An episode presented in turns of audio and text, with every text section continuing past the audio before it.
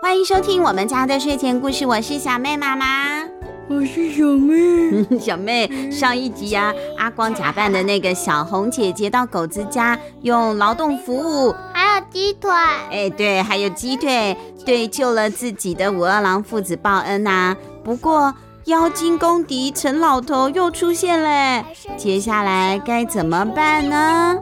狐狸找他开始喽。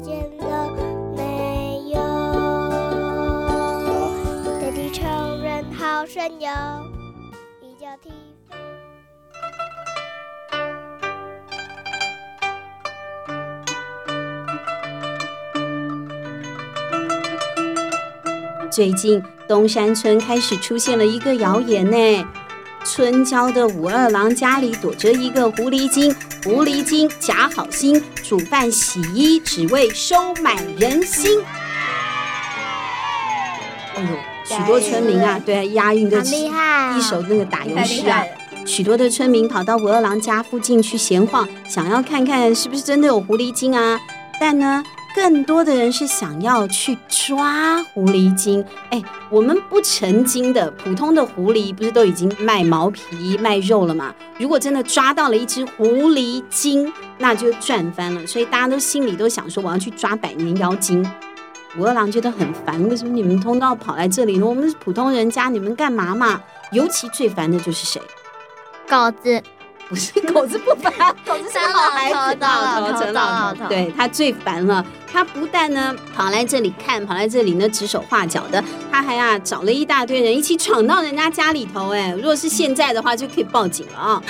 陈老头说：“哎，你们大家看看。”这里呀，一定有妖精，不然屋子里怎么可能那么干净？还有你们闻，这个味道分明就是狐狸的狐骚味，哎呦，臭得不得了！哎，武二郎，难道你闻不出来吗？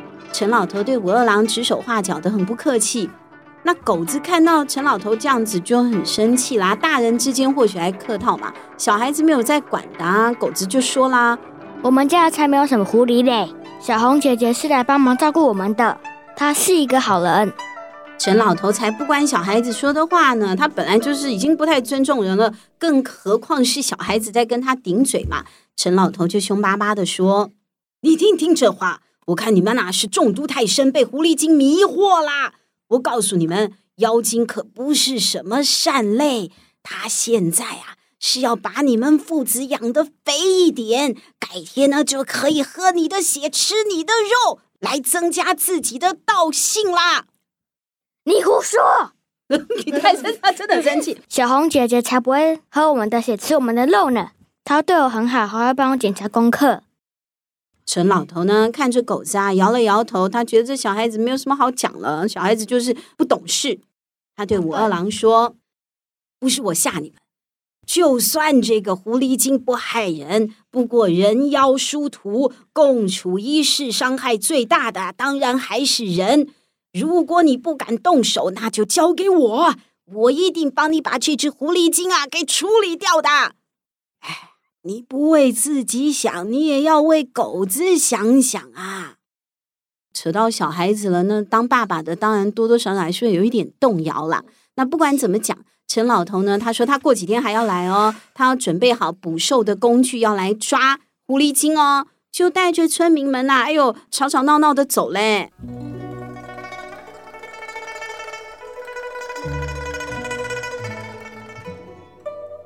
这一晚，武二郎翻来覆去的都睡不着了，狗子的心情也很沉重。爹，小红姐姐明天还会来吗？这啊。我也不知道。那小红姐姐真的是狐狸精吗？呃，这个我也不知道。不管她是不是妖精，你可不可以叫陈爷爷不要伤害她？小红姐姐从来都没有对我们不好啊，而且这根本不干陈爷爷的事嘛。对呀。哎呦，狗子真的很难过。奇怪，我们自己家里的事情，你干嘛跑进来这么凶，还要伤害我的小红姐姐呢？狗子一边讲啊，真的就哭了。武二郎抱着他的儿子啊，无奈的也望着天花板啊，怎么办呢？父子俩就在这样难过的气氛当中睡着了。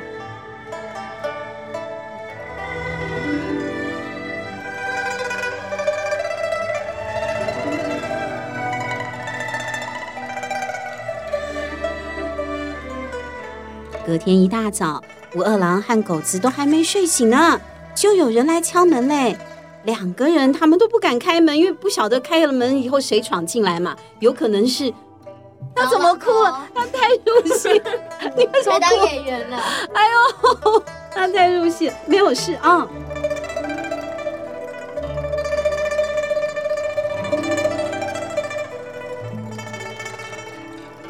个人呐、啊、都不敢开门呢，因为很怕，如果开了门是陈老头闯进来，对啊，糟老头闯进来就糟糕了嘛。哎，可是狗子啊，它虽然不是狗，它是人，但它有狗鼻子，哎，它鼻子很灵哦，它闻到了，闻到了，哎，小红姐姐的味道了，有那个啦，胡骚味，胡骚味，嗯，它呢兴奋地跳下床啊，狗子就跑去开门嘞，真的是小红姐姐哦。哎，我有几天没有来，你们居然会锁门了。该不会是不想让我来吧？这样也好啦。哎，不是不是不是，稿子不是这样写的啦。狗子好着急哦。狗子说：“不是不是啊，我很想你。”嗯，狗子啊，是真的真心很想念小红的。鸡腿吃。对对对，因为这这几天 这几天只有青菜吃，他觉得很空虚啊。好啊，那你想你就要乖乖听话哦。你去把书包收好，去洗手。就来吃午餐吧。早饭，早饭，他都吃完早饭，他还去上学，赶快去收好书包，洗一个手，来吃早餐吧。吃完还要上学呢。小红姐姐看起来好像没事一样，神色自若，很快的就做好了早饭，洗好衣服哦，开始整理房子了。武二郎看起来也好像什么事都没发生。你看大人就是这样，就假装没事。盥洗之后，吃了早餐就开始准备啊，等等要砍柴的工具。我二郎还是要去上班的。只有狗子呢，他好兴奋哦，他绕着小红姐姐前前后后的跑来跑去，很开心哎，一下帮忙洗衣服，一下呢又拉着小红姐姐陪他玩游戏。终于时间到了，狗子该去上学了，我二郎也要出发上山去砍柴了。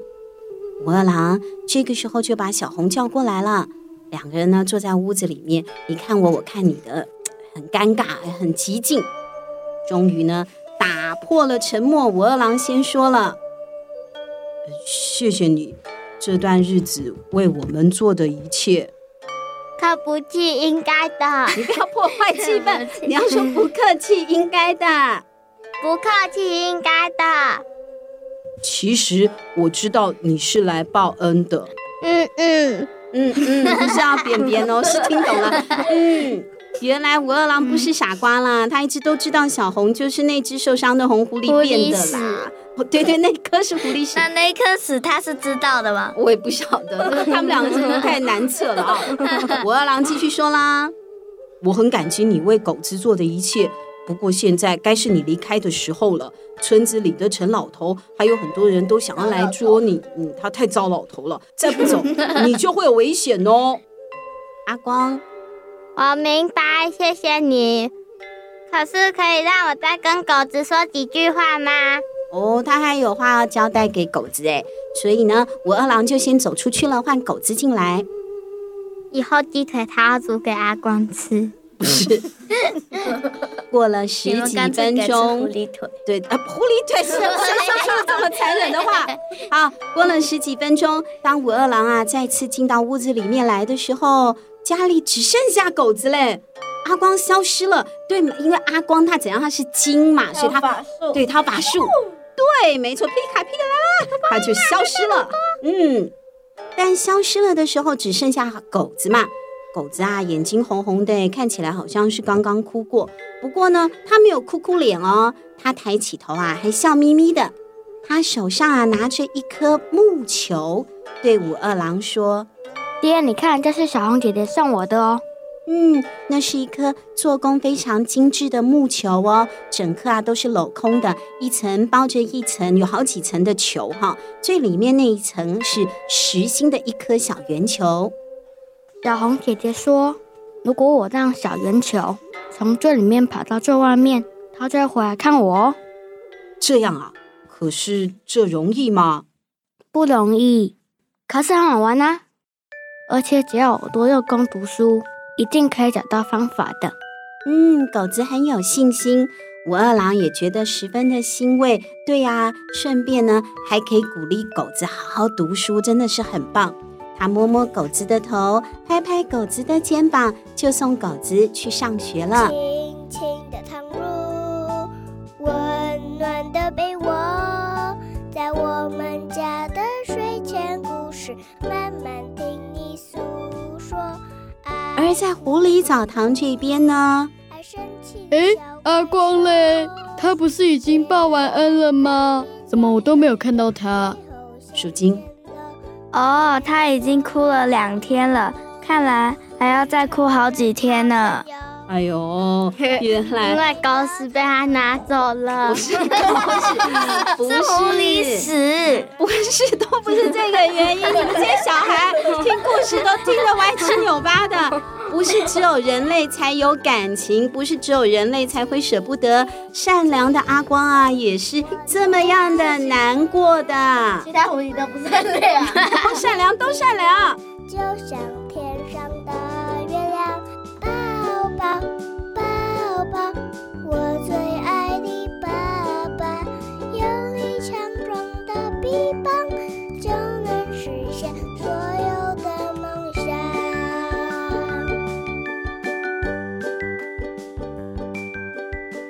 哎呦，可怜的小妹妹。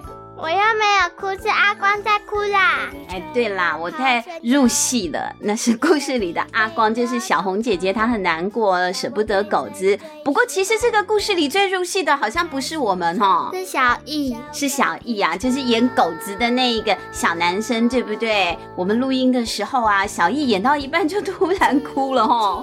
我看到他眼睛下面挂两滴小眼泪。没有整个掉下来，对，没有很大滴的眼泪，但是已经有两滴小眼泪卡在那里了。我那时候原本没有注意，结果听到他的声音，想说未免演得太好了吧，还会演哽咽。正想要称赞他的时候，就一回头看到他真的哭了，差点就把我给吓死了。那这表示啊，我们的故事真的很好听啦。不晓得现在正在听故事的小朋友有没有也跟狗子一样很感动呢？我们下星期见。嗯，下星期见，拜拜，拜拜。